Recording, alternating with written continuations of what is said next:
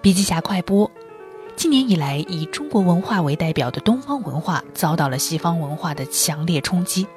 在上世纪的一九一六年发动的文化启蒙运动、新文化运动，几乎全盘否定了中国传统文化，中国也从此开始了西化的进程。然而，中国传统文化并没有就此退场，反而在全球化的今天表现了其强劲的生命力。